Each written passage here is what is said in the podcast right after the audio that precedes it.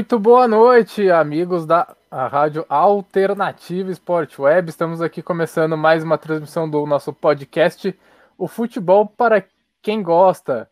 E então vamos lá começar hoje aqui o nosso debate, nosso tema principal, né? Pode ver, né, pelas camisas de todo mundo, pelo fundo ali do Vinícius. Vamos falar muito nesta noite de Corinthians. É, o Timão tá aí numa situação tanto quanto complicada financeiramente, politicamente. No campo tivemos é, também resultados ruins. Então vamos debater muito, muito, muito sobre o Corinthians nesta noite. Então, se você estiver nos ouvindo aí no, na Twitch, faça essa transmissão junto conosco. Então já vou aproveitar aqui e chamar, né, o, o, dar o nosso boa noite primeiro para o nosso convidado, Vinícius Oliveira. Muito boa noite, Vinícius, o seu destaque inicial do nosso podcast. Boa noite, Lucas. Boa noite para o Carlos, para o Hudson, para todo mundo aí que está chegando também, ouvindo a gente. Muito feliz de estar aqui. Obrigado de novo pelo, pelo convite. Hoje vamos falar de Corinthians. Eu acho que o destaque principal aí, com certeza, vai ser a eliminação para o Palmeiras, a, a demissão do técnico Wagner Mancini mas tem muitos abas aí pra gente falar hoje, né, né Lucas? Temos muita coisa para debater. Já aproveito e já passo aqui a palavra para o nosso querido Hudson André. Boa noite, Hudson. Seu destaque inicial. Boa noite, Lucas, Carlos César, Vinícius, nosso convidado do canal da Fiel. Seja muito bem-vindo. Volte sempre que quiser. Bom, destaque fica por conta das, como o Vinícius trouxe, a questão das eliminações, o Mancini saindo, especulação de vários nomes para técnico do Corinthians, nada acertado. Uns falam que o Renato aceitou negociar, mas precisa vir um projeto de todo tamanho para poder agradar, como se fosse uma forma de convencer ele a assumir o time do Corinthians, e nós sabemos a dificuldade que o time tem hoje. Esse é um dos meus destaques para começar com o nosso debate. Carlos César, né? Como ele gosta mesmo de dizer, um defensor do Mancini. Boa noite, Carlos César. boa noite, Lucas. Boa noite, Hudson. Boa noite, Vinícius. Seja bem-vindo à Alternativa Esporte Web, né? Que o, o futebol, para quem não gosta, né? É um prazer estar com vocês aqui mais uh, mais uma vez. E, cara, o Corinthians precisava de mudanças, né? E essa mudança é, começaria com a demissão do Carilho. O Corinthians precisa agora juntar o, o, o que sobrou, juntar os seus cacos, se reerguer, sem pensar em título agora. O Corinthians, a gente sabe que os problemas lá são muito grandes. O, o, o Corinthians precisa agora é, pensar em se reerguer, em montar um projeto para daqui a pouco voltar ao caminho de títulos e voltar a, a, ocupar o lugar de destaque do Corinthians, que, que é muito grande para estar tá na situação que está. Então, aí o destaque inicial de cada um dos nossos participantes desse, dessa mesa redonda aqui no nosso podcast, né? Então vamos lá, né? Começar nosso primeiro tema aqui, debater é, bastante aqui, né? Lembrando, hoje é 17 de maio, segunda-feira, pós-clássico, pós-eliminação no Campeonato Paulista e se não também, por que não falar pós-eliminação na Copa Sul-Americana, depois de tomar um sonoro 4 a 0 do Penharol lá no Uruguai.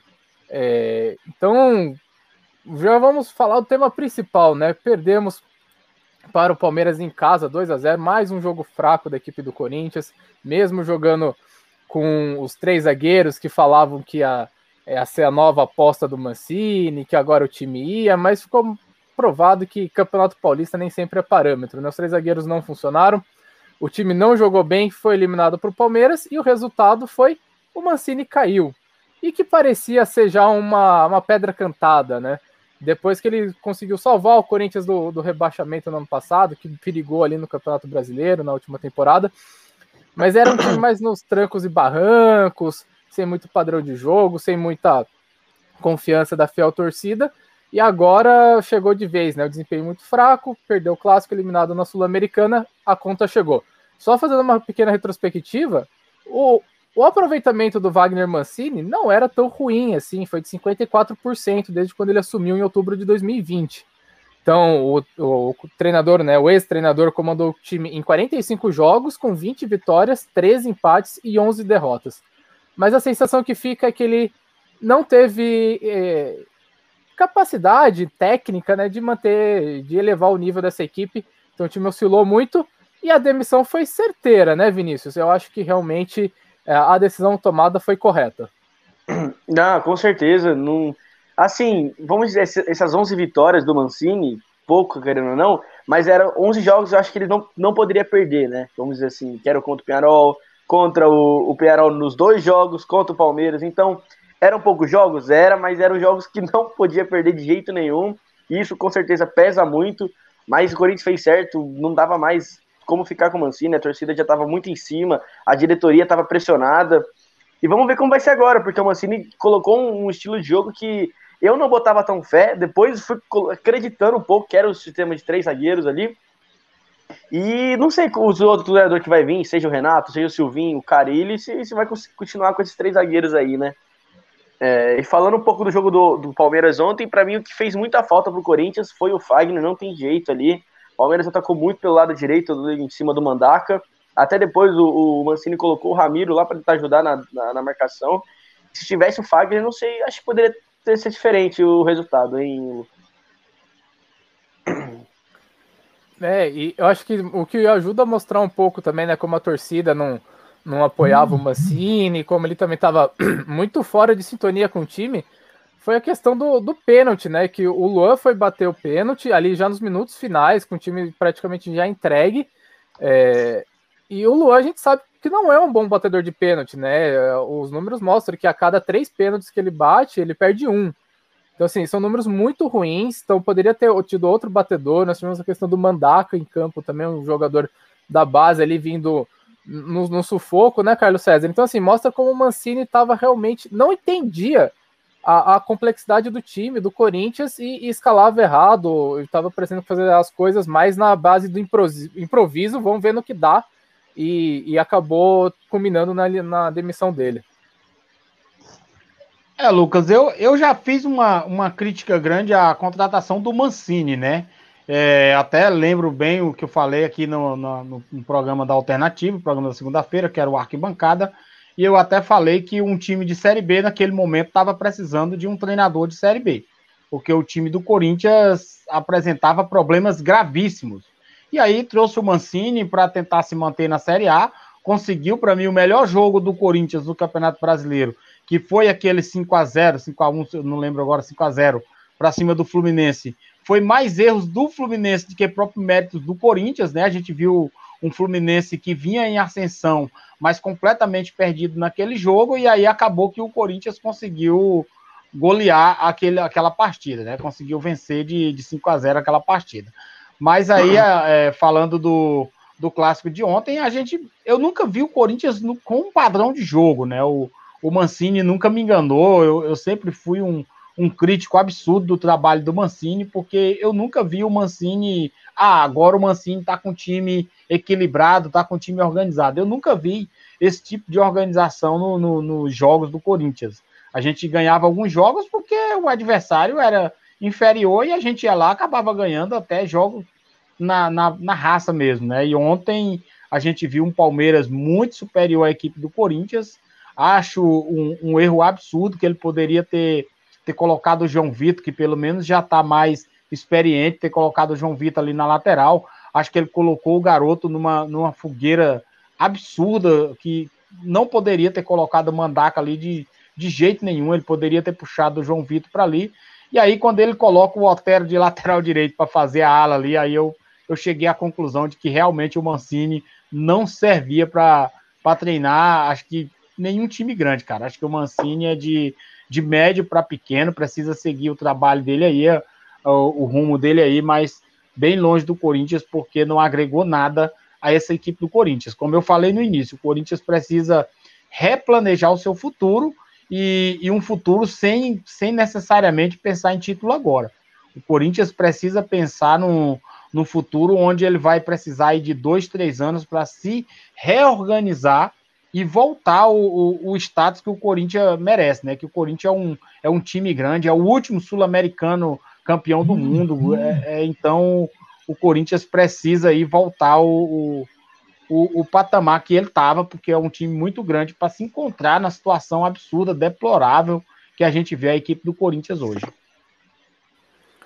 É, só para complementar, né? Eu lembro no, quando o Thiago Nunes caiu, o Corinthians ficou naqueles jogos para trazer um técnico, trouxe o Mancini. E no primeiro treino dele, viralizou, né? Até na, na época, né? Ele foi dar bom dia para os jogadores, né? Ele chegou falando bom dia, aí os, os, jogadores do Corinthians, né? Bom dia, ele, bom dia, parecendo um animador do, do Hop Harry, né? Desses parques, que é, que é, tá, animador de público também do palco, não, eu quero ouvir bom dia, entendeu? Você fala assim, não, não pode dar certo. Ele não, nunca teve o histórico em grandes clubes, né, Hudson? E aí caiu no Corinthians, ficava sempre aquela, ressaltando aquela impressão de que tá indo, mas não vai. É, acho que a, a impressão, né, que quando muitos falaram com os três zagueiros, começou ali no clássico contra o São Paulo, deu certo, mas também foi contra o time reserva do São Paulo. E o Corinthians ainda saiu com um empate. Aí e, é, vem o, o, o, Juan, o Juan Caio, né? Também um time muito ruim do Peru. Uma vitória sobre o Novo Horizontino, também com os três zagueiros. E aí, quando poderia testar de novo os três zagueiros, né? Acho que poderia ter insistido. É, depois teve a Inter de Limeira, perdão é, contra o Penharol, ele bota os reservas contra o Penharol e sem jogar com os três zagueiros, né? Mostra como essa total confusão do Mancini, desde lá do começo, desde aquele bom dia, né? De animador de Hop Harry até o, a, a declaração absurda que o time jogou bem nos 15 minutos finais contra o Penharol. Pois é, Lucas. A questão do Mancini é a falta de coerência. Ele não foi coerente no momento em que ele precisava ser. Ele tinha opção, colocou dois jovens da base e um experiente para poder orientar essa rapaziada. Por um lado, ele foi correto, porque você colocar, por exemplo, três jovens, você colocar hoje João Vitor, Bruno Mendes e Raul Gustavo, quem vai orientar desses três? Teria o Cássio atrás.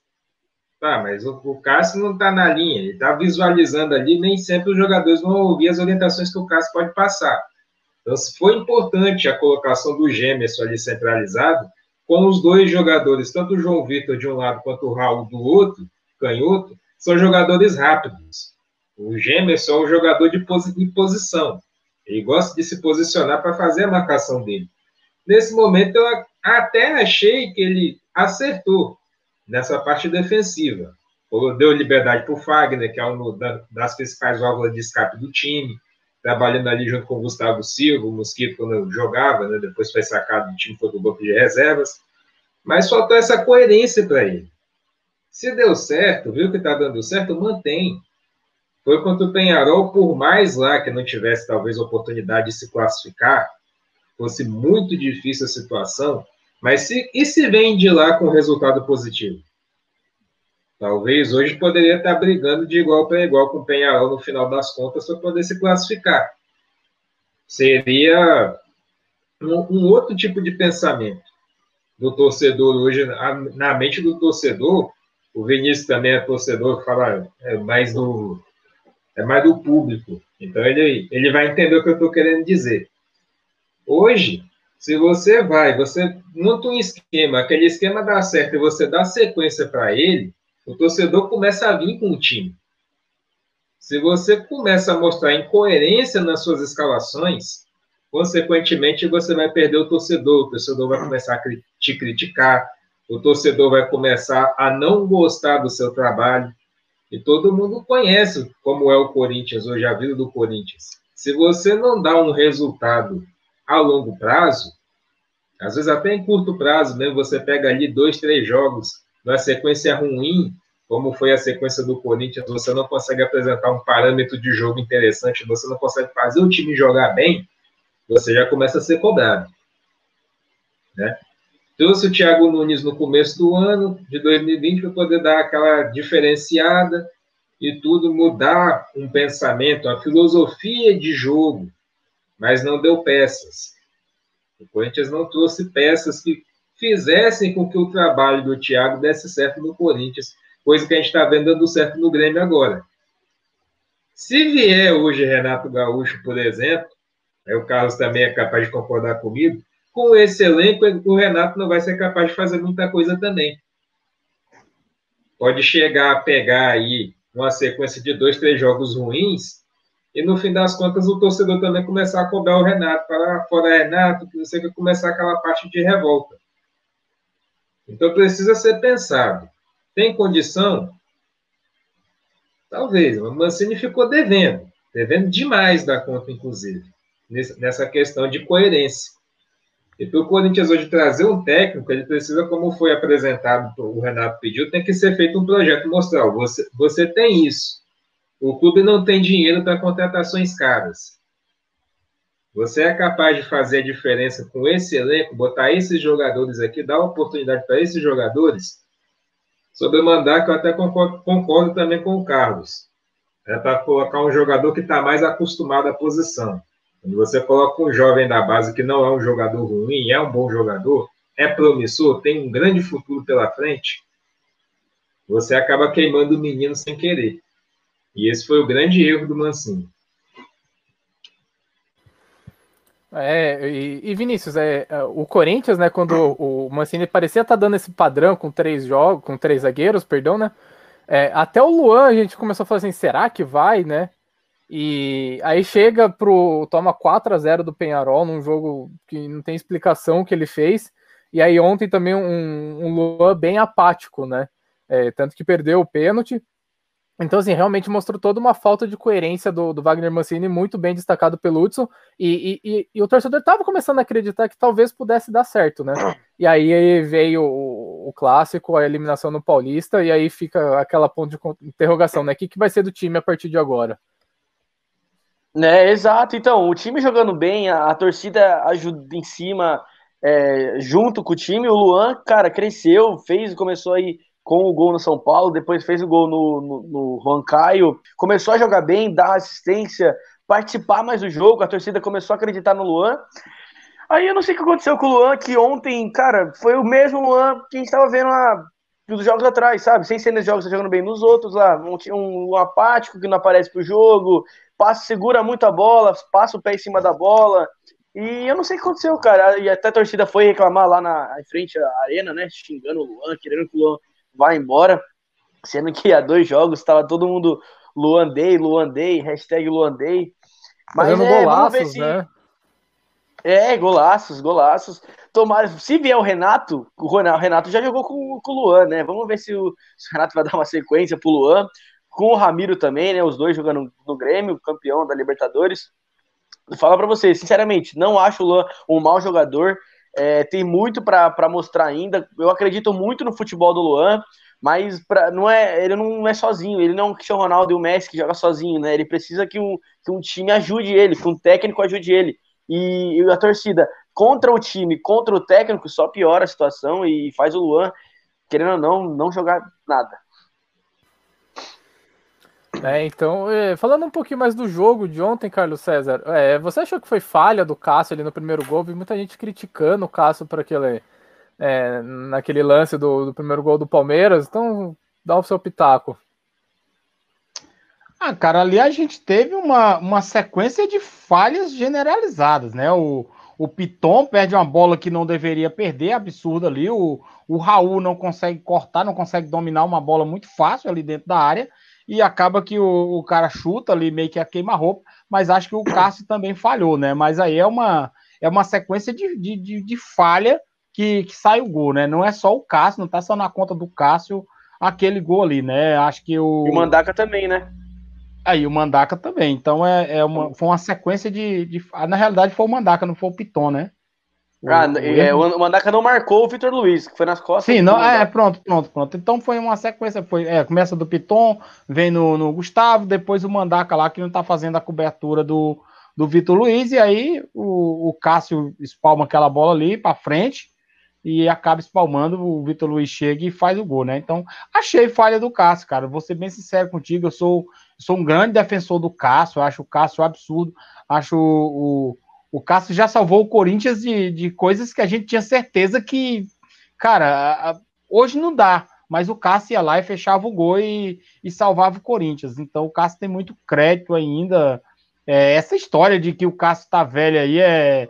Isso é, é conversa para boi dormir. A imprensa devia era, era se tocar e começar a, a realmente produzir conteúdo, né? A, a mesma imprensa que diz que o, que o Cássio tá velho, é a mesma imprensa que disse que o Mancini tinha acertado a mão, que estava tudo bem, que isso, aquilo, outro. Então, o, acho que o Cássio ainda tem muito a dar para o Corinthians ainda, acho um, um excelente goleiro, que o Corinthians, agora o Cássio sozinho não vai poder mudar o mundo, né? Acho que o, o Corinthians precisa é, trazer um treinador, reorganizar tudo, colocar uma galera ali que não tá jogando nada, colocar para jogar, ou então mandar embora, pô. Não adianta tá, tá no Corinthians só portar para estar tá, tá vestindo a, a, camisa do Corinthians, tem que, tem que dar o sangue, tem que, que mostrar alguma coisa ali dentro de campo. E tem gente ali vestindo a camisa do Corinthians só para receber o salário, infelizmente. Mas, lógico, acho que foi falha do Cássio, mas não foi só do Cássio, né? O Cássio ainda tem um, um crédito muito grande com a camisa do Corinthians. É, e só complementando né, o que o Carlos César falou, também eu, eu adoro o Cássio, não, não tenho nada o que falar dele é, vira e mexe, principalmente quando o Walter tava lá, o Cássio fala, pessoal, não, tem que botar o Walter, tem que botar o Walter, mas não só o detalhe do, do Cássio ter salvado tantas vezes o Corinthians, né? Mas também, nos momentos ruins, quem tava lá para dar entrevista coletiva era o Cássio, era ele que tava dando cara a tapa, falando com a imprensa, é, tanto em coletiva, tanto depois do jogo, para evitar, por exemplo, que jogadores é, às vezes da base, por exemplo, como o Pedrinho, que às vezes podia estar sendo criticado e também ajudava a equipe, quem estava lá era o Cássio, então ele é um dos grandes líderes desse elenco, né? Então, assim, ele infelizmente falhou, mas assim, como observou o Carlos, né, foi o time inteiro falhou é, na partida de ontem. Pois é, o Cássio ele tem um péssimo hábito de muitas bolas, igual a essas que por exemplo, espalmou para frente, ele tem um histórico em relação a isso. Às vezes a bola cai de uma forma lateral, ele, ele por ser muito grande, ele tem essa dificuldade, às vezes acaba espalmando muito a bola para frente. Isso favorece o ataque adversário. Isso, infelizmente, acaba acontecendo. Mas o Cássio tem uma história gigantesca com a camisa do Corinthians, desde lá de 2011 para 2012, quando ele chegou, assumiu a titularidade depois que o Tite decidiu tirar o Júlio César, botar o Cássio para jogar. E o Cássio fez desde aquela defesa contra o Vasco da Gama, na, nas quartas de final da Libertadores, que no fim das contas acabou valendo muita coisa, porque o Corinthians foi para a SEMI, fez dois jogos contra o Santos equilibradíssimos e conseguiu ganhar do Boca Juniors no fim das contas. E de lá para cá só tem dado o Cássio, viveu boa fase, viveu má fase, mas isso é coisa de, de qualquer jogador passa.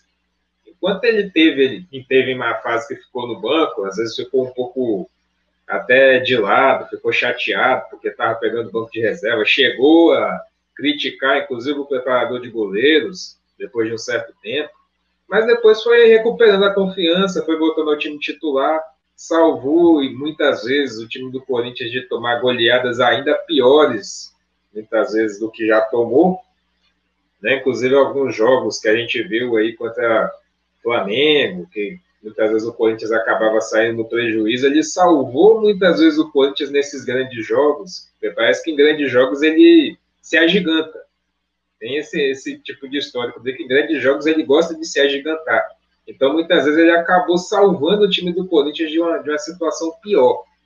Mas foi falha dele, ele tem esse, esse problema sério de, de repente, espalmar essa, esse tipo de bola para frente com a série de dificuldades, a série de erros que teve a defesa do Corinthians de marcação, posicionamento, às vezes uma cobertura um pouco melhor, melhor feita, que fosse talvez um jogador um pouco mais experiente, não, não que a gente esteja culpando o Mandaca, não, pelo contrário, como eu falei, ele é um jovem muito bom, promissor, que se for bem lapidado, tem futuro nesse time do Corinthians, mas talvez só com uma melhor orientação, falando, ó, se posiciona aqui, que caso um lateral de repente vier alguém nas suas costas, você tem como se antecipar, você pode fazer uma marcação um pouco melhor. Talvez tenha faltado a orientação melhor para ele. Entendeu? O Fagner ali provavelmente marcaria, faria essa cobertura se estivesse jogando. Então, eu acho que faltou a questão da orientação. Faltou ser melhor orientado o menino. O Raul também não pode errar um tipo de domínio igual ele errou. A bola passou debaixo dos pés dele. Passou debaixo do pé dele, o Cássio fez a defesa para frente e o Vitor Luiz foi lá e fez o gol. Então, né, é só encerrar esse, esse assunto Mancini, né? É, eu acho que também pesou um pouco, né? É claro, tem todas as, as questões que a gente já debateu aqui, né? O Corinthians perdeu de goleada para o Flamengo no ano passado, perdeu de goleada para o Palmeiras, perdeu agora em casa no, no, no na semifinal do, do Campeonato Paulista, é, sofreu com teoricamente com São Paulo reserva e também, né, a gente for parar para pensar, né, é, o que fez a diretoria é, demitir o Mancini é algo que talvez fique mais comum no, no Campeonato Brasileiro se continuar a regra de apenas dois técnicos, né, apenas uma demissão, né? Porque não faria o menor sentido, né? Um Mancini extremamente contestado ficar no comando do time para chegar no Campeonato Brasileiro, dirigir três, quatro jogos, talvez não ir bem, e aí você demite o técnico logo no início do campeonato. Você é bem melhor, né? Acho que na opinião de todos, começar o Campeonato Brasileiro, que é a competição que resta, tem a Copa do Brasil também, pro, pro Corinthians é, começar um novo técnico no, no Campeonato Brasileiro, né? É, eu também concordo. Seria. ia queimar, querendo ou não, uma, um, um, técnico ali, tipo. É igual queimar uma substituição, né? Agora, se você começar com outro técnico já, outros pensamentos, uma virar chavinha já, já é um up a mais. Mas eu tava pensando que agora, será que o Corinthians não devia apostar num treinador gringo aí, já o Crespo mandando bem no São Paulo, o, o Abel no, no Flamengo, no, perdão, no Palmeiras, o, no Flamengo também, o. Ah, não, perdão, Flamengo não, mas o Abel no Palmeiras e o Crespo São Paulo. Será que o Corinthians agora não é a hora de, de ver esses times que estão acima dele e falar, putz, será que não, não vai dar certo um técnico estrangeiro mesmo? Porque, porque se continuar na mesma coisa, traz o Carilho, ou traz o Silvinho, ou o Renato, fica naquela mesma coisa, sabe? Não, não vira chave para fazer uma coisa diferente, para a torcida falar assim: nossa, agora sim, será que vai dar certo mesmo? Entendeu? É, aproveitar o gancho, né? O próximo tema que eu ia falar, né, é exatamente sobre quem deve ser o novo técnico. Então, estão especulando aí, como sempre, né? Cai um treinador, começam as especulações. Fala-se de Renato Gaúcho, que seria, por enquanto, o nome mais forte. Temos também o nome do Silvinho, do Dorival Júnior. O Lisca já foi sondado também pela imprensa, os nomes, né? E também uma possível volta do Carilli. Então, Carlos César, Hudson e Vinícius, quem vocês acham que deve ser esse novo treinador? O Vinícius, pelo jeito, já, já soltou um técnico estrangeiro. É, como é que fica, né? Quem deve ser o novo professor do Corinthians aí para essa retomada de ano, né, de 2021? Porque realmente acho que a partir de agora é um novo ano para o Corinthians. Eu acho que desses nomes falados, o, o, nome talvez o melhor, mas eu não sei se será o nome contratado, é o do Renato.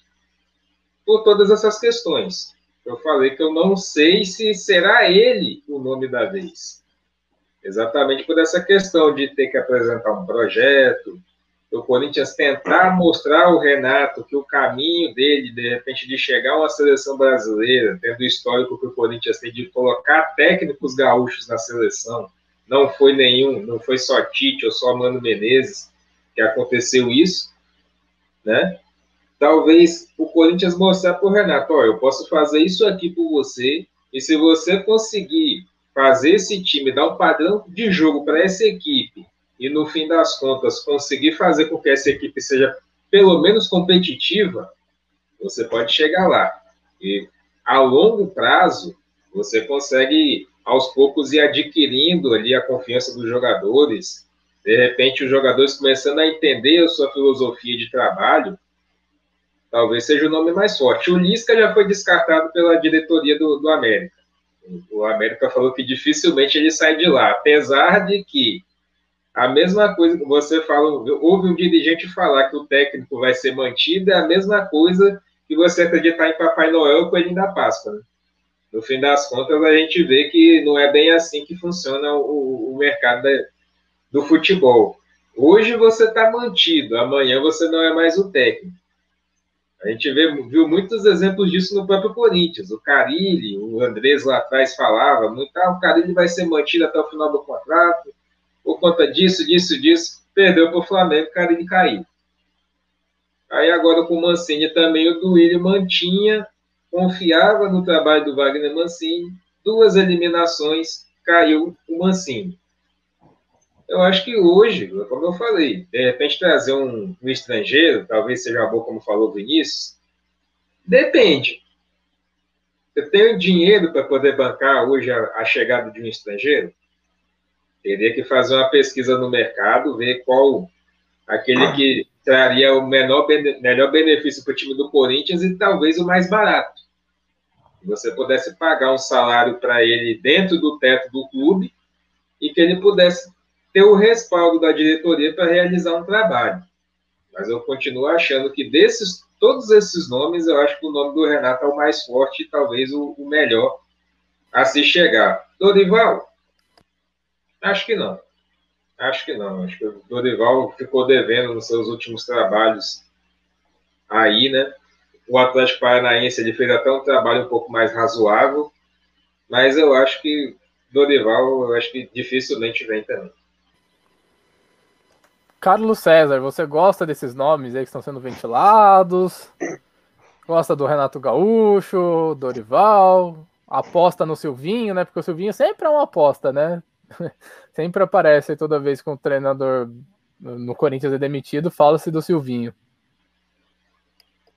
É, todas as vezes que acontece algum problema no Corinthians, o Silvinho é o nome da vez, né? Mas eu, não vejo no Silvinho, apesar de, de, ter sido aí um dos grandes jogadores da história do clube, mas eu não acho no Silvinho um, um perfil para técnico do Corinthians, cara, sendo bem sincero com você. Acho que o Corinthians, eu, eu tô com Vinícius nessa, né? Acho que o Corinthians deveria investir num, num técnico estrangeiro, tá aí o, o BKSS aí com um ótimo trabalho lá no defensa, né? Trabalhando muito, fazendo um, um trabalho brilhante lá. Eu acho que estava na hora do Corinthians sim apostar num técnico estrangeiro. Mas para apostar num técnico estrangeiro, a primeira coisa que precisa ter é uma coisa que não tem no futebol brasileiro, que é dar sequência ao treinador, né? Que é dar tempo para o treinador trabalhar. E no futebol brasileiro, principalmente no Corinthians, essa sequência não tem, né? O treinador perde duas e aí já era, já tem que, já tem que demitir isso e aquilo outro, né? É, enquanto que na Europa, às vezes, o time cai para a segunda divisão mas o treinador é mantido porque a diretoria aposta no, no trabalho, depois o time volta e, e faz, faz maravilhas, né? Então é complicado trazer um técnico estrangeiro para o Corinthians no atual momento. Tô com o Hugo, acho que o Renato seria o, o, o, principal nome aí, pelo seguinte: o Corinthians ele, ele tá cheio de, de caras que tá ganhando dinheiro sem jogar nada, né? Sem jogar futebol nenhum. E o Renato é aquele cara que tem moral para chegar para qualquer um ali e bater de frente. Cara, é o seguinte: ou você quer estar tá aqui, ou então tchau, porque o meu projeto é outro, o meu projeto é, é, é reerguer a minha carreira. Então, o Renato, para mim, é, bate de frente aí, Lucas, dois projetos claros, né? O projeto do Renato de ser técnico da seleção brasileira e o projeto do Corinthians de se reerguer, de voltar para o lugar de onde não, nunca deveria ter saído, né? Então bate de frente aí dois projetos claros aí. O Renato, é lógico, vai precisar de muito tempo, de muita paciência aí para conduzir esse time do Corinthians, então é aquilo que eu falei. É, precisa daí de dois, três anos sem pensar em título, cara. O Renato não pode chegar no Corinthians e achando que vai ser campeão brasileiro esse ano. Ah, foi campeão brasileiro, ótimo, ótimo, perfeito, foi campeão perfeito mas não pode chegar pensando em ser campeão brasileiro agora. Precisa chegar, tanto o Renato como o Corinthians, é, estabelecer um projeto, estabelecer. A gente está quase dando o Renato como certo, né? a gente ele precisa estabelecer um projeto, precisa conversar com o Corinthians e chamar o elenco do Corinthians e dizer: quem quiser estar tá aqui comigo é assim, quem não quiser, a porta da rua é serventia da casa, né? Porque o o Corinthians é muito grande para estar tá sustentando marmanjo que não quer trabalhar, né? Que não quer fazer nada. Então, acho que bate de frente aí os dois projetos. Acho para mim o melhor nome. Não acho uma boa trazer o Carilli agora. Não acho, sendo bem sincero. Acho que o Carilli fez um ótimo trabalho em 2017, mas logo depois foi muito mal, né? Saiu aí praticamente pela porta do fundo. Então, trazer o Carilli agora é só mais do mesmo. Acho que, que não seria legal. O Lisca, sendo bem sincero com você, eu quero é um cara que eu quero bem longe do Corinthians, mas bem distante do Corinthians mesmo, que para mim não agrega em nada nesse, nesse time do Corinthians. Acho que do América para frente, pelo amor de Deus, não passa nem perto do Corinthians, que não, não dá certo. O Lisca é, é treinador de time pequeno, é, fala uma coisa e diz outra, fala uma coisa e diz outra, então não dá certo lá no Corinthians. Acho que o, o Renato seria o principal nome mesmo aí para tentar reerguer esse time aí que tá complicado. Eu confesso que eu não sou muito fã do, do Renato Gaúcho, né? Tem, tem todas essas questões que o Carlos, todos aqui levantaram, né? de combinar os projetos, né? Mas eu nunca vi o Renato Gaúcho assim como um grande treinador, né? Ele deu muito certo no Grêmio, a gente tem que é, afirmar isso. Ele deu muito certo no Grêmio, mas também porque pegou uma base bem montada lá do Roger Machado e ele conseguiu encaixar as peças e fazer aquele elenco se unir é, e ganhar o que ganhou. Então, assim, eu não acho que o Renato conseguiria é, ter um impacto assim no, no futebol do, do Corinthians, né? Eu confesso que eu gosto mais da opção do estrangeiro, né? Eu, eu sou fã de, de trazer técnicos estrangeiros, porque eu acho que o futebol brasileiro está muito parado, está muito defasado, e trazer o, os estrangeiros vai, é para dar realmente um, um gás no futebol brasileiro. E só para citar um nome aqui, jogar no ar aí, vamos ver se vocês pescam. Aguirre, seria um bom nome? O Carlos, o Carlos pode falar, o Carlos é mais experiente aí, Carlos. O que, que você acha? Tirar essa bomba para você aí. Vinícius saindo aí do de fininho aí dessa daí, né? Dessa bomba aí. É, essa cara, foi uma cara, bomba, viu? Cara, acho um cara muito inteligente, o Aguirre, sendo bem sincero com você, viu? Acho um cara muito inteligente. Acho que o São Paulo cometeu um erro muito grande quando, quando deixou o Aguirre escapar, né? Escapar pelos dedos. Acho que era a chance do São Paulo é, ser reconduzido ao caminho dos títulos acho um, um nome interessante, não vou mentir para você, não. Acho que para essa questão de reformulação seria um nome interessante, mas é, chegando aqui ele vinha muito de encontro com essa questão de, de outro dia ter treinado o time do São Paulo, né? E a gente sabe que a torcida do Corinthians, eu que sou corintiano, desde quando nasci, te garanto, Cara, a gente é chato pra caralho. Eu concordo com o que o Carlos falou aí. Se for pra trazer o Renato, tem que dar sequência, cara. Diferente de um Atlético Paranaense que ficou bastante tempo com o Thiago Nunes dando a longo prazo, né? O técnico do Bayern lá, que ficou anos no time. Aqui no Corinthians, cara, parece que não tem como dar sequência pro treinador. Então, se trazer o Renato, tem que dar sequência. Não vai achando que, o Renato vai fazer milagre de uma noite, do dia pra noite. E o Renato acho que também tem esse receio, esse medo dele se queimar, né? Porque ele tá vendo a Copa aí ano que vem, querendo ir pra Copa. Imagina se ele vem um, um ano antes e se queima aqui num time igual o Corinthians, não faz um bom trabalho. Acho que tudo isso deve pesar na balança quando o Corinthians for fazer uma reunião com o Renato, que eu tava vendo, parece que era amanhã até a reunião da diretoria com o Renato. E, e se trazer tem que dar sequência, cara. Pelo menos um aninho aí. O torcedor, a gente, que é torcedor aqui, tem que ter paciência. Não vai ganhar título, provavelmente não vai vai perder uns jogos, mas é, eu acho que trazer o Renato é um, um trabalho de, de longo prazo, né, né, Hudson? É um trabalho de longo prazo, Vinícius. No fim das contas, você precisa de tempo. Você quer implementar a filosofia de jogo, você precisa de tempo. Você quer um exemplo claro disso? O Tite. O exemplo mais recente do Corinthians, o Tite. 2011, perdeu, foi eliminado de tudo quanto foi campeonato. O Andrés foi lá manteve. O Tite é meu treinador. O Tite foi campeão do Brasileiro de 2011, 2012, Libertadores e Mundial. É o exemplo mais recente que o Corinthians tem hoje. É você bancar, você de fato chegar. Trouxe o nome de peso, inicialmente não deu certo, banca o nome. Acredita no trabalho do cara. Eu acho que é isso que está faltando para o Corinthians hoje, isso foi se perdendo. O próprio Mano Menezes, quando foi contratado em 2008, depois que o Corinthians caiu. Foi reerguendo, subiu em 2019, campeão de Copa do Brasil, campeão paulista. 2010 foi para na seleção. Não fez um grande trabalho na seleção e o Corinthians decaiu de, gradativamente depois que ele saiu. E veio o Adilson Batista, não conseguiu manter o mesmo nível do time. E no fim das contas, o Adilson também não permaneceu, veio o Tite. E aconteceu tudo que a gente viu. E o Tite voltou depois, em 2015, para ser campeão novamente. Ele saiu em 2013, voltou Mano Menezes, e quando voltou em 2015, o Tite foi campeão novamente. Campeão brasileiro. Na Libertadores não fez um, talvez um trabalho dos sonhos, né, foi eliminado pelo Guarani, fez a melhor campanha da primeira fase, mas foi eliminado pelo Guarani. Infelizmente, o Guarani virou a pedra no sapato.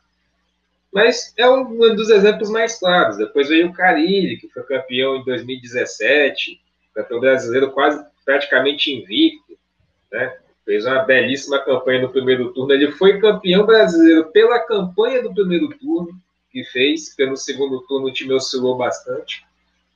Mas a gente vê aí, talvez o técnico estrangeiro, o Aguirre, como o Lucas trouxe, falando um pouco sobre ele, é um nome interessante.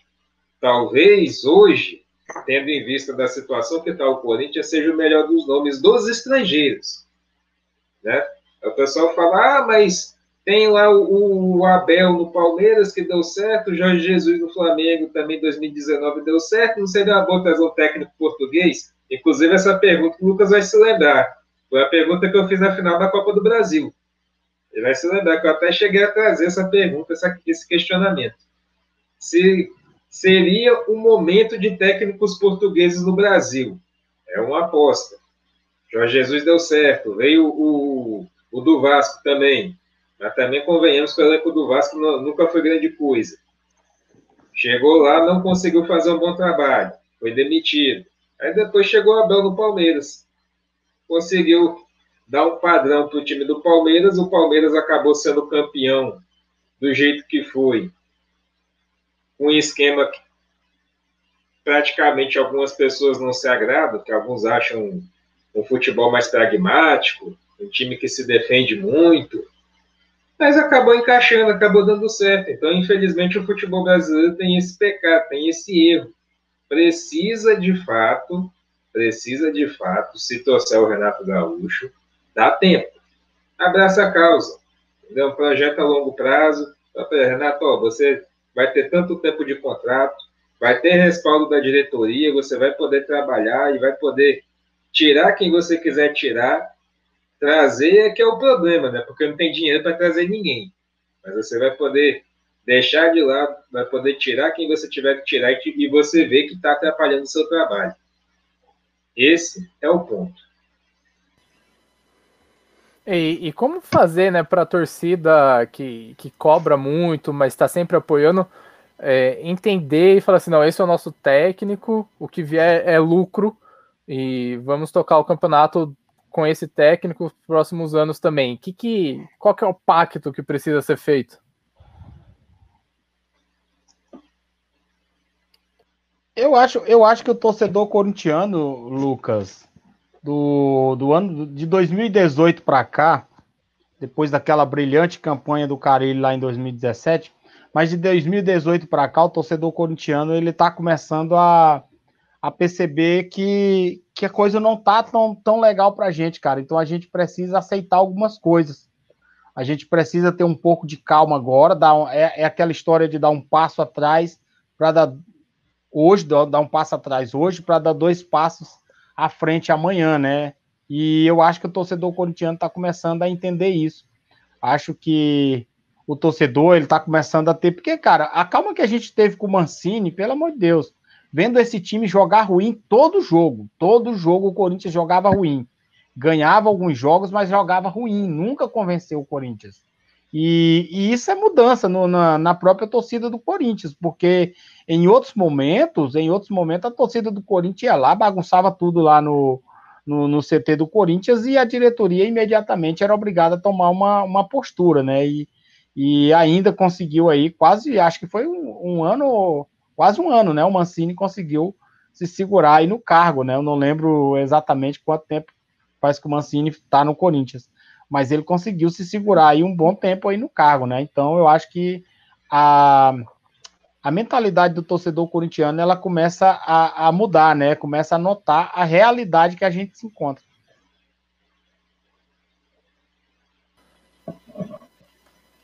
Hudson, como você acha que o torcedor corintiano tem que pensar, reagir e a, e a diretoria agir para esse plano? Falar assim, esse é o nosso técnico, é, não tem muito o que fazer, meio que parecido igual em 2017, né? Quando o Corinthians anunciou o nosso técnico é o Fábio Carilli, a gente vai apostar nele, e no final a torcida comprou e entendeu que ele jogava daquela forma e o time acabou sendo campeão. Como tentar ter esse efeito Carilli de novo? Talvez um dos grandes problemas hoje de técnicos que vem para o Corinthians, Lucas, seja os jogadores comprarem ideia. Você não vê hoje, hoje é muito difícil os jogadores comprarem ideia do técnico. Naquela época, compraram a ideia do Caribe. O Andrés falou, a opção hoje é o, é o Fábio Carilli. Não era a primeira delas, deixando bem claro isso. O Corinthians tentou contato com outros treinadores, não conseguiu contratar ninguém. Mas tinha lá o Fábio Carilli, que em alguns jogos como interino foi bem, o time respondeu bem, deu uma resposta interessante, principalmente na parte defensiva, que é o mais forte do Carilli hoje é a defesa. Por isso que você viu manter o Corinthians seguidamente de Tite e de, de Mano Menezes a questão defensiva, muito forte. E ficou muito conhecido, ficou muito característico do time do Corinthians tomar poucos gols, por conta disso. Né? Então, falta hoje o torcedor perceber: ah, trouxe o Renato. Renato joga de tal forma. Renato tem essas peças. E aí, torcedor? Como vai ficar? Você vai apoiar? É apresentar, principalmente, ter a clareza, principalmente com a torcida do Corinthians, que cobra excessivamente. Cobra excessivamente. Você pode ter certeza que cada técnico que teve sequência no Corinthians foi porque o torcedor comprou a ideia. E principalmente os jogadores, que são aqueles que entram dentro de campo e tentam fazer o resultado acontecer. Se, não adianta, se chegar eu, chegar você, o Carlos ou o Vinícius apresentando lá uma, uma proposta de jogo e, e, a famosa panelinha que tem dos mais experientes, ali todo mundo sabe que no futebol isso existe. Se eles não comprarem a ideia, você está queimado. Você está queimado. Então, você trazendo o Renato, ele pode, de repente, colidir de frente, porque o Renato vai ser a estrela do elenco. O time do Corinthians não é um time estrelado hoje, é um time limitadíssimo. E tem algum, alguns jogadores que um dia lá atrás foram estrelas, hoje não são mais. Ele precisa colocar na cabeça dos jogadores: olha, você já foi bom, você já teve essa fase. Você quer voltar a jogar dessa forma? Você confia no meu trabalho? Confia em mim? Então vem comigo. Agora, se você não quiser comprar a ideia e quiser continuar do jeito que você está, é melhor você arrumar suas malas e sair. É, situação aí do novo técnico do Corinthians, independente de quem seja, não estará fácil, né? Então, o Vinícius caiu, assim que ele, se ele conseguir voltar, a gente chama ele para essa discussão, né?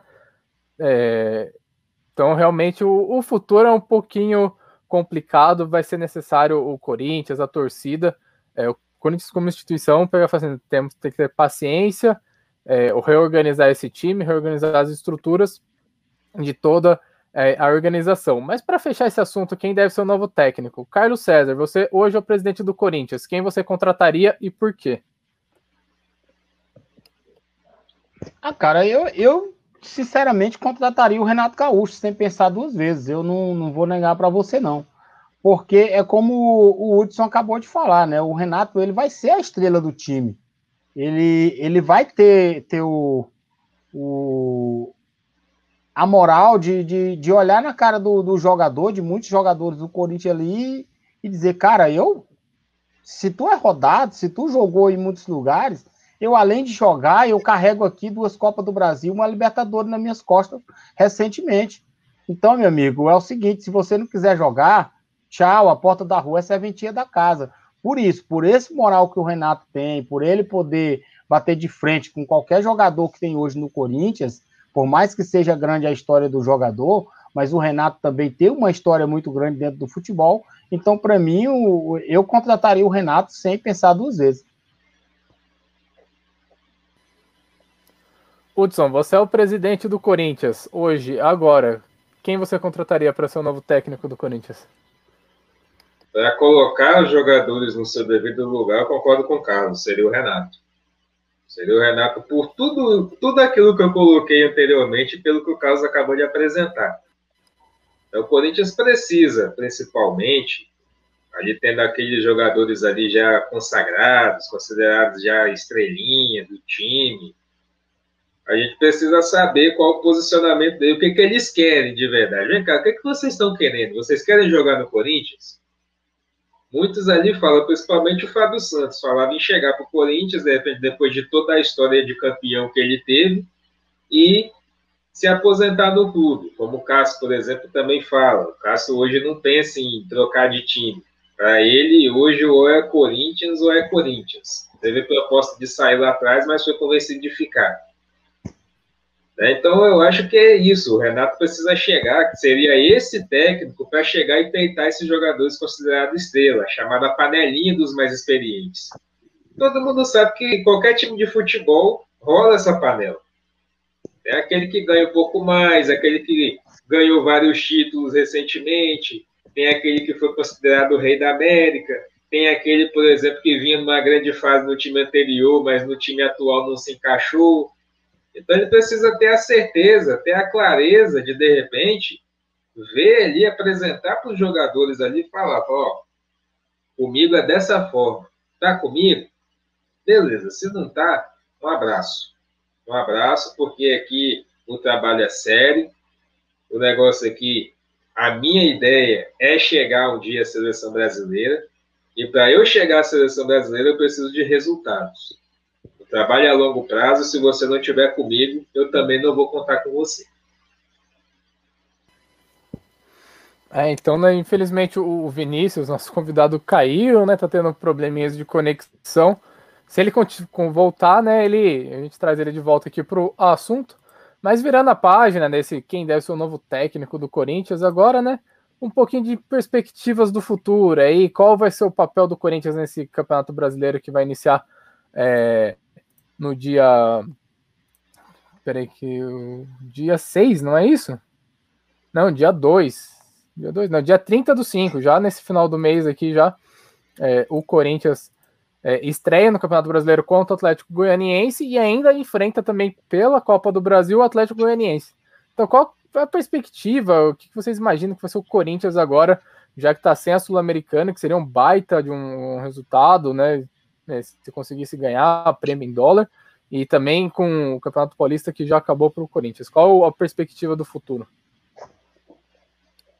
Acho que o Corinthians hoje precisa, primeiramente, o Lucas, pensar, igual agora, por exemplo, não tem treinador. Quem vai assumir não é nenhum técnico, nem de sub-20 e nem de sub-23. A justificativa foi, pelo menos na minha opinião, foi correta.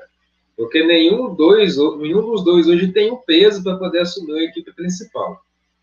Talvez você colocar um Danilo para ser técnico, você queimaria o cara. A mesma coisa o atual técnico do Sub-20. Dois, três resultados, e aí ia ter gente pedindo a cabeça. Dois, três resultados ruins, no caso. Já teria gente pedindo a cabeça. Então, hoje, a melhor opção do Corinthians foi não trazer nenhum dos dois. Vai, tem lá a comissão técnica fixa lá, um dos membros da comissão vai comandar os treinos e vai colocar o time para jogar. Hoje você não tem Copa do você não tem Paulista e hoje você também não tem a Sul-Americana. E hoje seria uma forma do Corinthians de repente levantar um pouco mais de dinheiro. Cara, é tentar juntar os cacos, conversar com os jogadores e apresentar para eles: olha, a gente tem essas opções, a gente tem Brasileiro e Copa do Brasil. Opções de título. Claro que o brasileiro, por ser um campeonato mais longo, é um pouco mais difícil de chegar a títulos, porque justamente tem outros times acima do Corinthians. O elenco do Corinthians hoje está abaixo desses grandes clubes hoje que disputam, despontam na parte de cima da tabela. O Corinthians hoje é time de meio de tabela para baixo. Só que tem a Copa do Brasil. Tem a Copa do Brasil.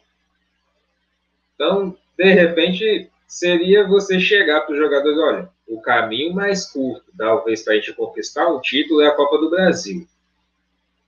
A ideia é essa, o trabalho é esse, pelo menos até o próximo técnico chegar, que a ideia pelo que eu fiquei sabendo, era apresentar, tentar apresentar o mais breve possível, claro, sem fazer desespero, para trazer o, o novo treinador. Mas a ideia é essa, o caminho é esse, pelo menos até a chegada do novo técnico. Aí caberia aos jogadores comprar a ideia. Acho que, na minha opinião, seria isso. Carlos, dá para ganhar a Copa do Brasil, né? Já teve aquele time do, do Jair Ventura que chegou na final contra o Cruzeiro. E esse time, dá para chegar, salvar o ano, quem sabe, na Copa do Brasil? É, a Copa do Brasil é, é uma competição interessante, né? A Copa do Brasil ela te dá essa possibilidade, até porque são, são jogos eliminatórios, né? E, e o Corinthians ele cresce muito nesse tipo de jogo, né? Nesse tipo de, de confronto é, eliminatório, né? Eu acredito que dá, cara. Acredito dá, pelo menos para chegar mais longe na Copa do Brasil dá, né? Porque o, o Corinthians ele é muito bom nesse tipo de jogo. Lógico, precisa mudar a postura de muita gente aí dentro do Corinthians, de, de alguns jogadores aí que parece que entram em campo sem alma, né? Sem vibração.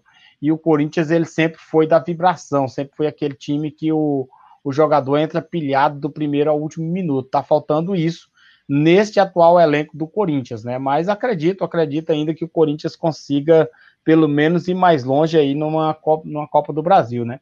Para o Campeonato Brasileiro, o Corinthians precisa, eu vejo aí pelo menos oito times melhores que o Corinthians na, no Campeonato Brasileiro.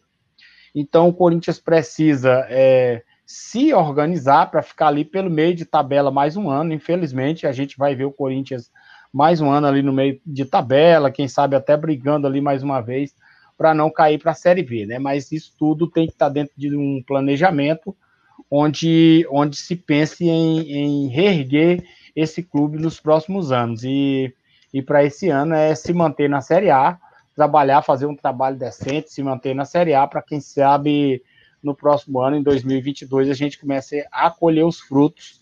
E aí espero que acolher os frutos de um trabalho bem feito pelo, pelo Renato. O Carlos César já, já trouxe até o Renato de volta. De volta não, né? Como técnico do Corinthians, né? Tá cravando o Renato Gaúcho como técnico. Não, mas, eu, é, mas é, é, o que eu espero, viu? É, vestiu a camisa do presidente agora, hein, Hudson, Carlos? Mas eu tenho que acreditar. O torcedor do Corinthians, ele é um torcedor apaixonado, por isso que ele se chama fiel torcida, que nos momentos difíceis apoia e nos fáceis também. Tem aqueles chamados torcedores que só querem saber de vitória que na geração atual são chamados de torcedores Nutella. Né? Aqueles que só sabem apoiar quando ganham. Mas o torcedor raiz mesmo, aquele corintiano de início, mesmo que está ali desde sempre, nasceu corintiano, segue corintiano, ele apoia desde sempre. Então, esse é o papel do torcedor do Corinthians. Apoiar o time e acreditar sempre no melhor. A gente sabe que o melhor nem sempre acontece, mas acreditar a gente sempre acredita. É, o papel aqui do torcedor corintiano é acreditar, né, no, no melhor possível. E vocês acham que corre risco de rebaixamento no Campeonato Brasileiro? Independente do técnico que vem, com esse elenco, dá para escapar, vai brigar, quem sabe beliscar uma Sul-Americana? Eu acho que com esse elenco dá para fazer coisa melhor, Lucas. Dá para fazer coisa melhor. Dá, dá para, de repente, buscar uma Sul-Americana novamente Libertadores é um pouco mais difícil, né? Que ser um trabalho acima da média. Com esse elenco mediano é um pouco difícil. Mas dá para fazer uma coisa melhor. Brigar por rebaixamento só se o trabalho do técnico for muito ruim e os jogadores não quiserem apoiar o trabalho do treinador. Mas eu acho que dá para fazer coisa muito melhor do que brigar para não cair, por exemplo. Eu também concordo com o Hudson. Eu acho que dá para o Corinthians esquecer esse negócio de rebaixamento, né? Acho que a gente vai ficar mais uma vez ali pelo meio da tabela, quem sabe, quem sabe até beliscando aí uma das 800 vagas da Libertadores, né? Então eu acho que acho que dá para a gente ficar por ali pelo meio da tabela, com certeza. Acho que dá para o Corinthians pensar em, em, esquecer essa história de rebaixamento e pensar em, em coisas melhores para pra, é, conquistada agora em 2021 para colher os frutos lá em 2022. Ah, acho que agora o Vinícius voltou. Estamos com conexão com ele, Vinícius. Tá ouvindo a gente?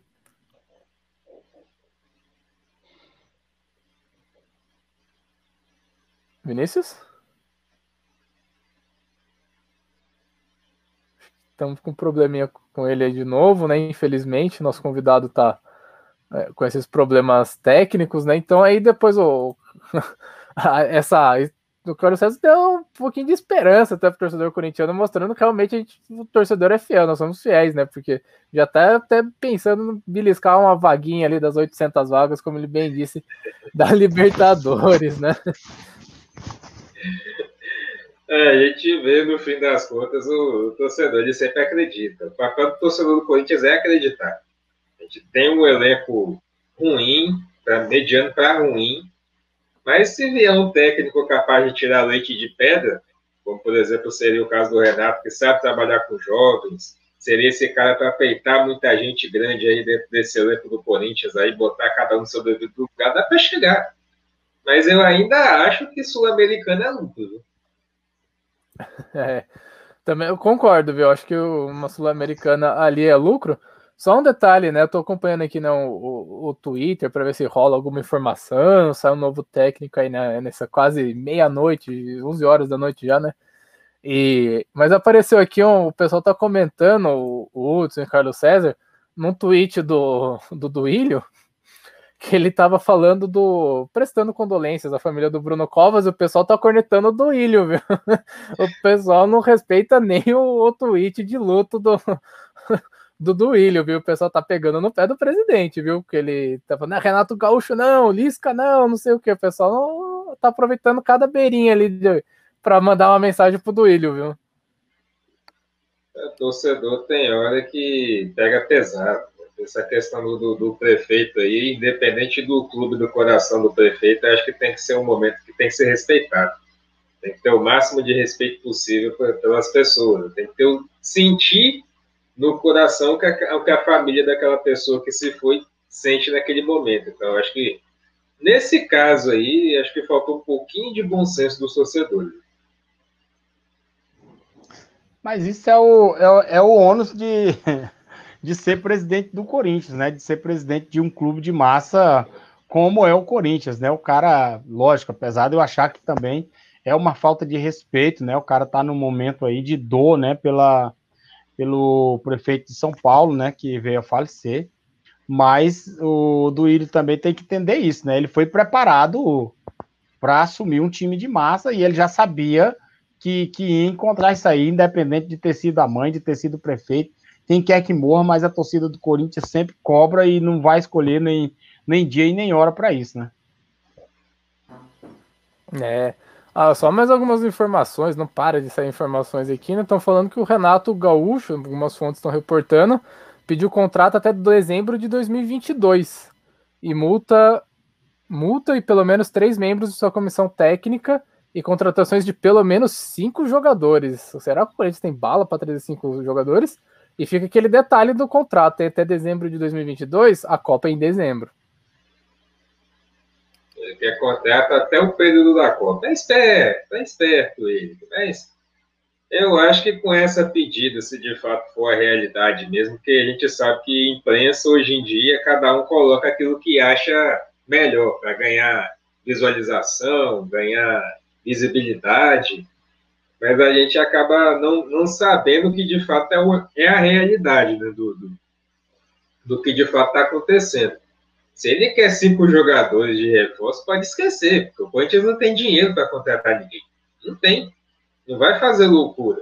A diretoria já deixou claro. Se, se o Duílio fizer a loucura de trazer cinco nomes de peso hoje no Corinthians, ele vai se queimar completamente. Infelizmente, ele vai queimar o filme dele, que já, já não está muito bom, ele vai acabar de queimar.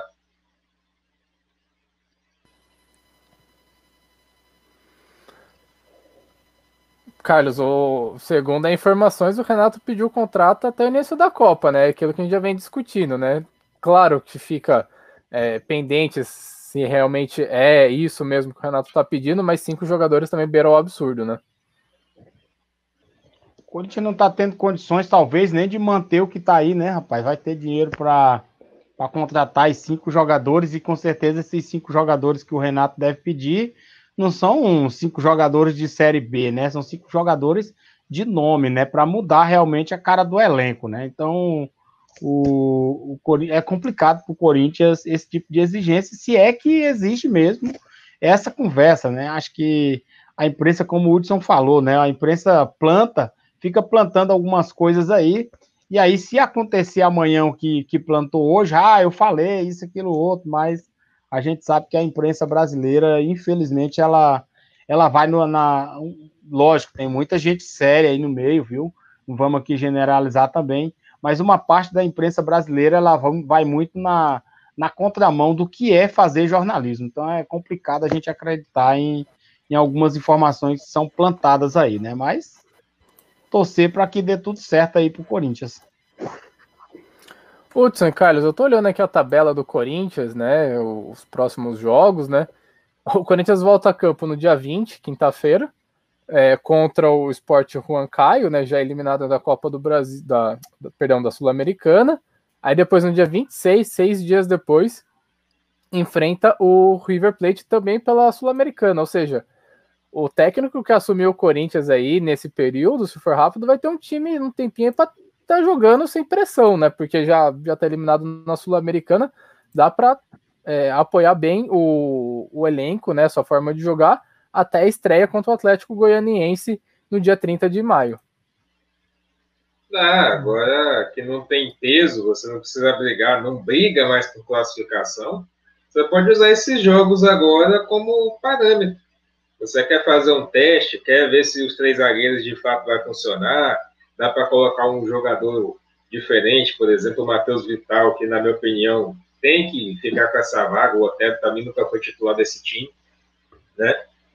Dá para treinar, dá para testar. O Matheus Vital, pouco a pouco, ele está recuperando a forma física dele. Então, dá para colocando ele ali aos poucos, dando um pouco mais de tempo de jogo para ele, para ele ir se adaptando, porque junto com o Fagner hoje são os, os jogadores que vêm dando alguma resposta.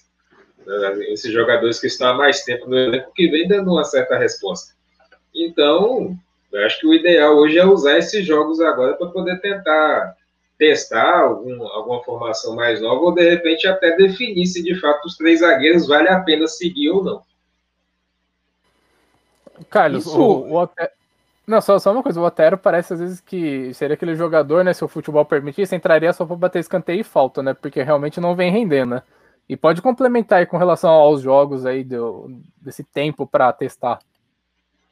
Só antes para falar do Otero, que pode fugir o raciocínio depois, né? O Otero é um, um ex-jogador em atividade, viu? Não serve para o Corinthians. É loucura de quem achou que o, que o Otero viria fazer alguma coisa diferente no Corinthians. Então, infelizmente, o, o novo treinador que chegar vai precisar tomar providências em relação a isso aí imediatamente, porque é um, é um joga, o Corinthians joga praticamente com um a menos o tempo todo, quando o Otero tá em campo. Então, eu tenho um cara para bater falta e bate, tá batendo falta muito ruim pro sinal, viu? Acerta uma em 10, fez um gol só de falta depois que chegou. Então, não serve, cara, não serve pro Corinthians. E essa questão dos jogos aí, Lucas, é, o treinador vai ter esse privilégio de ter dois amistosos de luxo, né, para para conseguir impor ali o seu, seu sistema de jogo, né? Não é todo. Ou seja, o treinador que chegar, ele vai ter uma pré-temporada é, curta, tudo bem, curta, tudo bem. Mas uma pré-temporada com dois amistosos no meio aí, dois amistosos de luxo, onde ele vai poder testar o seu sistema de jogo, seu esquema, seu esquema de jogo. Então, vai, é um privilegiado, o diga-se de passar, entre aspas, o treinador que chegar no Corinthians nesse momento. Então, o Corinthians estreia no Campeonato Brasileiro, né? No dia 30 de maio, contra o Atlético Goianiense. Aí, três dias depois, enfrenta o Atlético Goianiense pela Copa do Brasil. Aí enfrenta o América Mineiro e depois o jogo da volta do Atlético Goianiense. Então, serão três jogos contra o Atlético Goianiense em apenas 10 dias. E tá tem uma situaçãozinha que pode ser um pouco vingativa para o torcedor corintiano, porque o Jorginho pediu demissão do Atlético Goianiense e já se ventila Wagner Mancini de volta ao Atlético Goianiense. Então, que imagina para o torcedor, para o time do Corinthians, enfrentar o Wagner Mancini três vezes em dez dias. Que situação um tanto quanto insólita para o Wagner Mancini. E o torcedor corintiano ainda pode ficar um pouquinho vingado é, se ventila lá, lá, em, lá, dos lados de Goiânia, já saiu até um pronunciamento do Adson Batista, que é o presidente do Atlético Goianiense, onde ele diz que não existe nada no momento, mas que não é descartado uma possível volta. De, de acordo com as palavras do Adson Batista, claro, nós sabemos que o Mancini subiu um pouco de patamar, porque teve um time grande, mas as portas estão sempre abertas, aí sai pela porta da frente e tudo mais, e tudo aquilo que a gente já sabe que dirigente gosta de falar.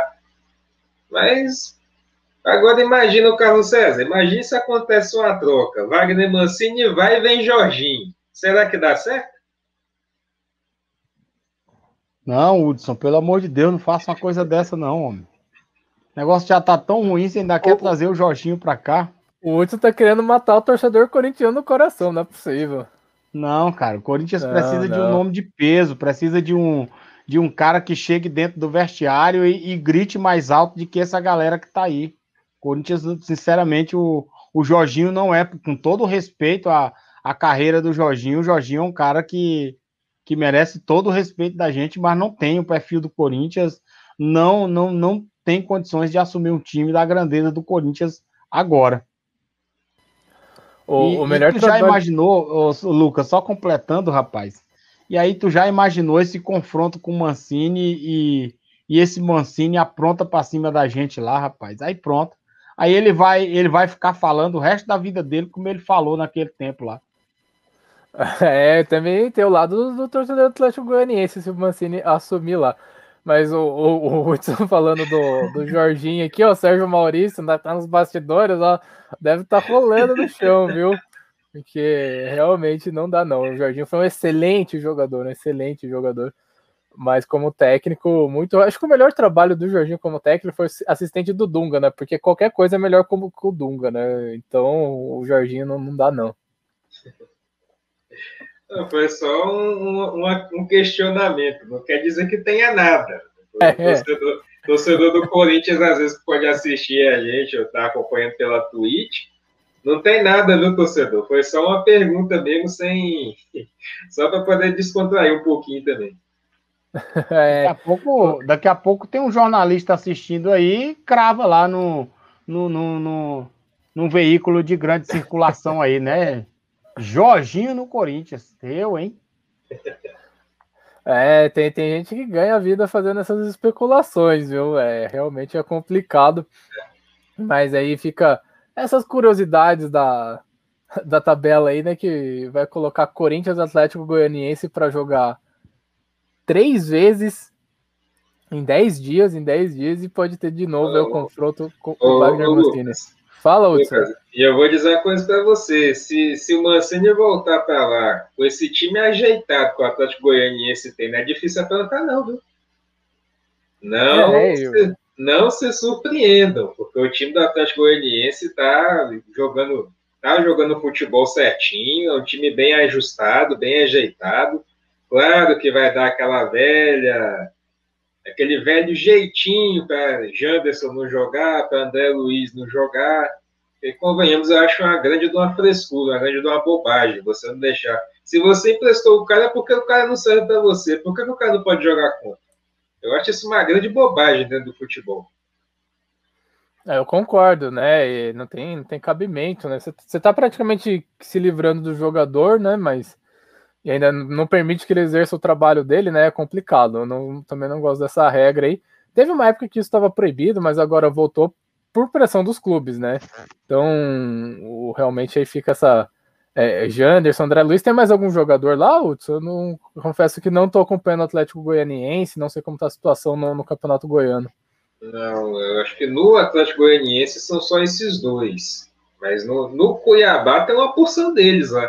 Inclusive o que o Carlos gosta muito, que é o Jonathan Cafu. Mas Outro vi... daquele que ninguém sabe como foi parar no Corinthians. Meu Deus do céu. Eu vi que quem fez gol ontem foi Everaldo lá no esporte, né, rapaz? Everaldo só dá certo com todo o respeito ao Fluminense, não dizendo que o Fluminense é pequeno. Mas Everaldo é de time mediano para baixo, para Corinthians não dá. Não dá, não dá, não dá. É, são tantos jogadores aí que o Corinthians trouxe recentemente, né? E que não, não dá certo, né? Eu, eu, confesso que eu ficava olhando aquele, o Sornossa jogando bola e falei, meu Deus, não é possível que o Sornossa consiga ser titular desse time. É difícil de entender mesmo. O Sornosa sempre teve uma característica interessante. Digamos que o Sornosa seja um Otero com grife, né? O Sornosa, Mais ou menos isso. O Sornosa ele sabe bater bem em falta, mas ele tem um diferencial que quando ele acerta um passe também, ele clareia meio mundo para todo mundo. Mas isso quando tem alguns lampejos de, de, de jogador, porque é muito difícil. É, então realmente aí a situação do Corinthians é bem debatida aqui. Tem algum, alguém que quer mais falar mais alguma coisa? É que eu, eu já esgotei o meu roteiro, vou falar aqui a verdade. Se quiser alguém trazer mais um assunto aí para debater, dar mais alguma cornetada aí, algum jogador, no Wagner Mancini de novo, fica aberta a palavra aí. Eu só quero fazer outra pergunta para o Carlos. Ô, Carlos, imagine você, o Corinthians trazendo Fábio Carilli de novo para o time do Corinthians e de repente, sei lá, vem um patrocinador master, milionário Chega lá, você é o presidente, vem um patrocinador master, por exemplo, um Emirates da vida. Te dá, ó, você tem tantos milhões para contratar pra os jogadores que você quiser.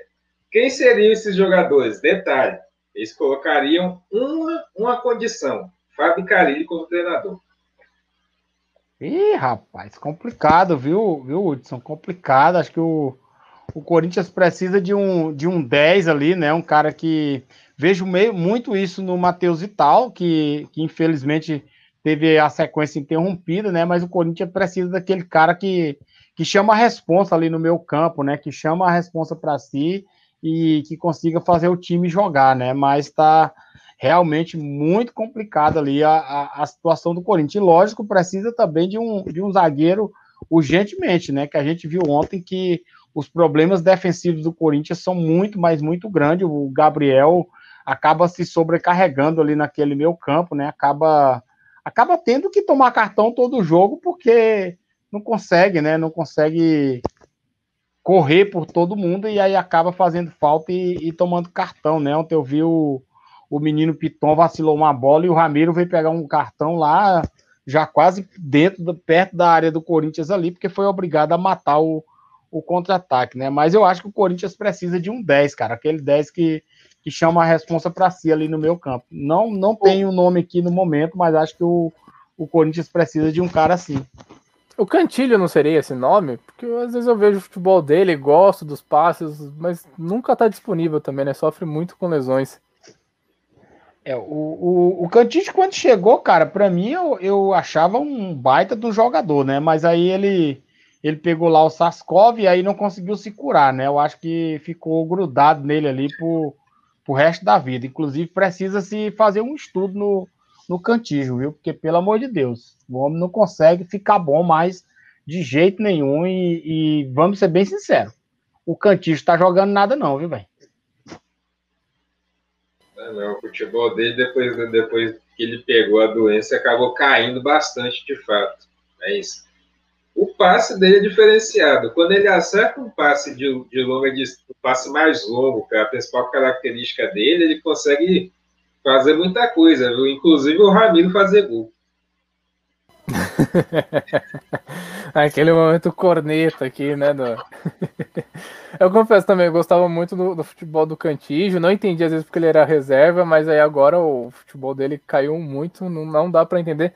Não sei se às vezes se é um pouquinho de, de falta do dedo de técnico também, né? De colocar ele na, na posição para jogar, mas a condição física dele realmente piorou muito no, depois que ele pegou o Covid. É dessa forma mesmo. Acabou caindo demais o futebol. E ele, assim, dizem que emagrece, né? Ele já, em ele já é meio franzino. Parece que depois ele ficou mais ainda.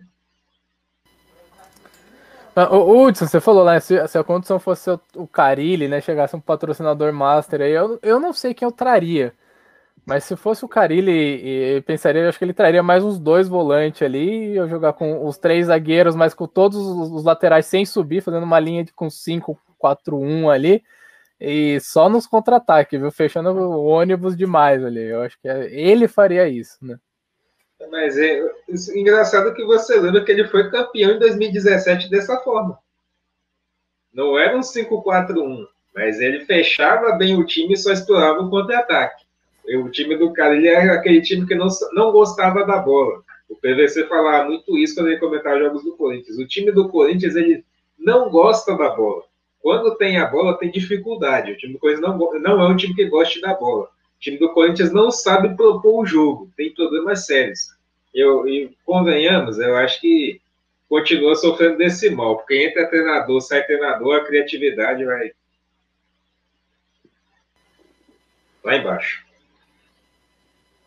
Eu não sei, né? Eu tinha visto umas semanas atrás aí que teve um confronto lá na Arábia, onde eu não sei o país onde o Carilli agora tá, que também tá com o Mano Menezes, né? Ia ter o confronto Carilli e Mano Menezes. Alguém tem informação de quanto terminou esse jogo? Se foi 0 a 0 ou se foi, sei lá, menos um a menos um, porque não é possível, né? É, no mínimo 0 a 0 viu? Um confronto desse aí é um confronto de respeito, viu?